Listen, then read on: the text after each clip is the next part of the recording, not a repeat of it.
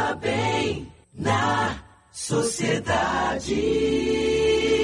Oferecimento Mater Dei Salvador, um hospital completo com tudo para você ficar bem. Há pouco a gente conversou um pouquinho sobre animais de rua, né? Sobre abrigo, a necessidade que os abrigos enfrentam dioturnamente para castrar, para alimentar, para cuidar, dar tratamento é, para os animais que são abrigados, exatamente porque viram animais de rua. Alguns nascem na rua, outros são abandonados. E agora a gente vai falar de comida para cachorro. Quem está conosco hoje é a veterinária Simone Freitas. Bom dia, doutora. Bom dia, Silvana. Bom dia, ouvintes. Doutora, é, antes de falar especificamente de ração e de comida caseira, eu queria falar com a senhora sobre esse caso que aconteceu no mês passado, em que 54 animais morreram, né, por intoxicação. Já se sabe, se tem uma ideia de o que, que aconteceu? Foi como se fosse um alimento que estava ali intoxicado, que tinha alguma bactéria? Acidentalmente, aquele alimento estava contaminado ah. pela substância. É, foi uma fatalidade, óbvio, mas isso requer que as empresas, as indústrias, né, que fornecem esses alimentos para cães, tenham mais cuidado para que não ocorram acidentes tão fatais. Certo, doutora. E aí vem a pergunta, né? É, durante muito tempo, quem já tinha animal em casa há 20, 30 anos, sabe que assim, durante muito tempo os bichinhos comiam restos de comida, porque não era nem comida caseira, né? Você comia lá o seu macarrão e o que sobrava se colocava. Ou então também se fazia muito. É... Ah, meu Deus, esqueci o nome. Fazia Enfim, muito arroz, arroz, né? Com... Arroz com, com franguinho, com Isso. pescoço de frango amassado.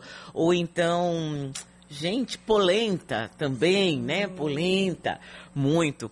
Hoje, quando a gente fala em comida caseira, para animais, para cães, para gatos. A gente está falando disso? Não, a gente está falando de uma alimentação natural, preparada em casa, como a gente prepara os nossos alimentos. Porém, com todos os cuidados que tem para preparar os nossos alimentos. Logo, tem que suprir todas as necessidades nutricionais do animal. Então, não adianta dar o restinho da comida ou fazer, ai, não, vou preparar um arrozinho, um franguinho e uma cenourinha, e isso vai definir como uma alimentação caseira natural suficiente para manter as necessidades nutricionais dos animais. E como é que a gente sabe o que, que pode ser se, se a gente prefere. Existe o que é melhor e o que é pior, doutora? Existe.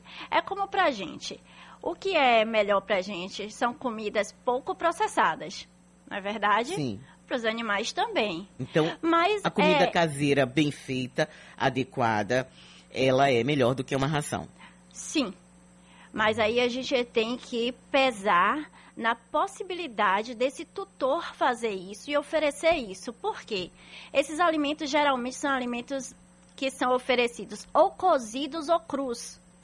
E eles precisam passar por um armazenamento que seja seguro, porque senão a gente pode estar correndo risco de levar também doenças para os nossos animais. Uhum. Fora a o tempo que esse tutor tem de preparar este alimento.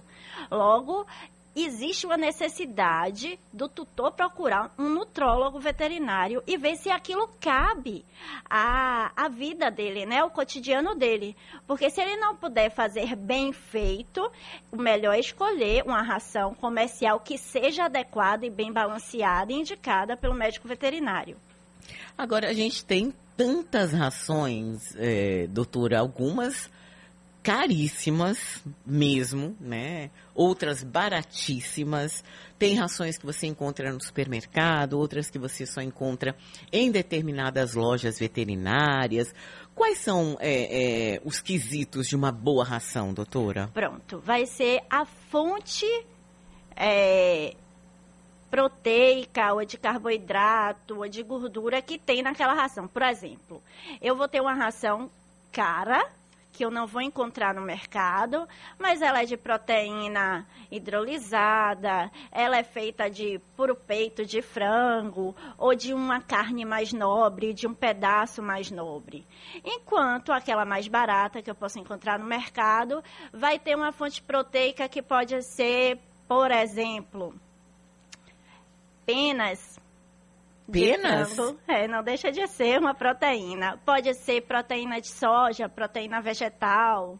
Então, há uma variação muito grande na qualidade do elemento que está naquela ração. E geralmente o que pesa mais é a fonte proteica, porque tanto cães e gatos precisam de uma quantidade maior de proteína do que de carboidrato, por exemplo.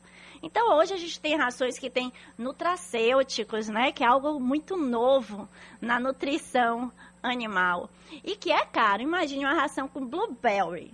É muito caro. Mas eles precisam disso, doutora? Atualmente, com essas, digamos, essas raças mais aprimoradas geneticamente, elas vêm com um pequeno defeito em relação à microbiota intestinal. Hum. Então, para suprir as necessidades e driblar todas essas enfermidades relacionadas a uma raça específica, às vezes é necessário sim você entrar com isso. Mas o ideal é que, de fato, você procure um profissional para não estar tá gastando dinheiro à toa, não é? E também não estar pensando que está oferecendo uma alimentação super saudável para o seu animal e por falta de informação você acabar levando a uma deficiência nutricional. Então também não vale a pena é, se a gente pensar, muitas vezes você tem um pug, mas você, ele gosta, é mais palatável para ele uma ração de lhasa apso. Aí não vale a pena então, né? Porque é muito específica para um, para outro. Exatamente. Quanto mais é, delicado foi esse animal em relação à sua raça, mais cuidado a gente tem que ter com a nutrição, porque a saúde, de uma forma geral, depende de uma alimentação de boa qualidade, assim como é para a gente.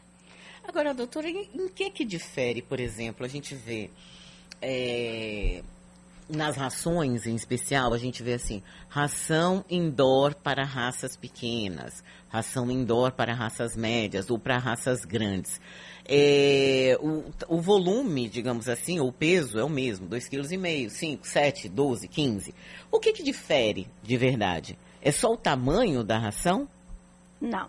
Não é só o tamanho da ração, não. É óbvio que para ele fazer a preensão, né, do carocinho, se ele for um caroço muito grande, obviamente um cão muito pequenininho não vai conseguir pegar. Uhum. O grande, a grande diferença das rações indoor é que elas vão elas são altamente é, palatáveis, altamente digeríveis e também vai formar um volume pequeno de fezes com pouco odor. Hum. Então você mora no apartamento e você tem um golden. É um animal que come uma quantidade maior, uhum. né, de, de ração ou o que seja. E obviamente vai ter um volume fecal maior. Então eu preciso de uma ração mais especializada com concentrações diferenciadas de elementos que vão favorecer pouca formação de bolo fecal e pouco odor. E, para além disso, essa, essa diferença para raças pequenas, médias e grandes, aí é o tamanho da ração ou tem uma diferença de concentração também? Aí vai ter uma diferença de concentração. Vai ter. Ela é extremamente balanceada, tanto que se você olhar no fundo do saco da ração, você vai ver a quantidade de cada um dos elementos nutricionais e quanto que você tem que dar diariamente. Às vezes você pega um copinho né, de 180 ml e diz, nossa, como é que ele vai comer só isso o dia inteiro? E aí você fica impressionada. Mas ali tem uma concentração que é suficiente para ele ter todas as necessidades nutricionais deles diárias, ok. Então, isso também deve ser seguido ou a orientação que está no próprio saco, ou a orientação de um profissional, né? Porque tem, tem muito tutor, doutora, que fica com pena. E aí diz assim, não, mas ele tem que almoçar, é, ele tem que tomar café da manhã, almoçar e jantar e fazer um lanchinho com petisco. Aí quando olha o cachorro tá lá todo gordinho, porque passei é um cachorro de apartamento, passei há pouco e aí, né, fica, nossa, o que que tá acontecendo? Mas tem como a gente dar petiscos sem ultrapassar essas necessidades nutricionais. Então tem como fazer esse balanceamento. Aí só pode ração, só pode ração. Poxa, eu não posso fazer um petisco por exemplo, um franguinho desidratado, algo desse tipo, uma cenourinha desidratada. Pode. Agora, o veterinário vai dizer a quantidade que você pode fazer sem causar um impacto, por exemplo, no peso do animal. Uhum. A gente está aqui recebendo hoje a veterinária Simone Freitas, falando um pouco de alimentação de pets, né? Eh, doutora Simone, que tipo de prejuízo ou de doença uma má alimentação pode eh, causar em animais? Por exemplo, má formação óssea, principalmente na fase de crescimento. No caso de animais já adultos, maduros, ou já entrando né, na senilidade, se a gente, ele já tem uma dificuldade maior de absorção de alguns nutrientes. Se você não tem uma alimentação equilibrada, esse animal vai começar a apresentar deficiências nutricionais que podem, de fato, causar algumas alterações no seu sistema gastrointestinal ou então no seu sistema endócrino, porque ele é necessário para ele alguns nutrientes em quantidades X ou Y, a depender da idade e raça, que se faltar, vai causar um impacto sim na saúde desse animal. Tem um, um ouvinte, doutora, que está fazendo uma pergunta, não tem exatamente a ver com o que a gente está falando, mas tem a ver com o animal, né? Ele diz: o meu cachorro está com os olhos lacrimejando há um mês. O que pode ser? Ele tem dermatite. Pode ser? Está com Pode dermatite? ser, inclusive por causa da dermatite. A própria dermatite pode ser alérgica, por exemplo, e está causando esse, esse sinal ocular. Mas há inúmeros problemas que podem levar a alterações oculares. Porém, se ele já tem dermatite, ele já está predisposto a desenvolver, sim, é, um problema ocular. Certo, quero agradecer muito aqui, doutora Simone Freitas, veterinária, que conversou com a gente sobre ração, comida caseira, como é que a gente pode cuidar melhor da alimentação dos nossos animais. Obrigada, viu, Eu doutora? Eu que agradeço, boa semana.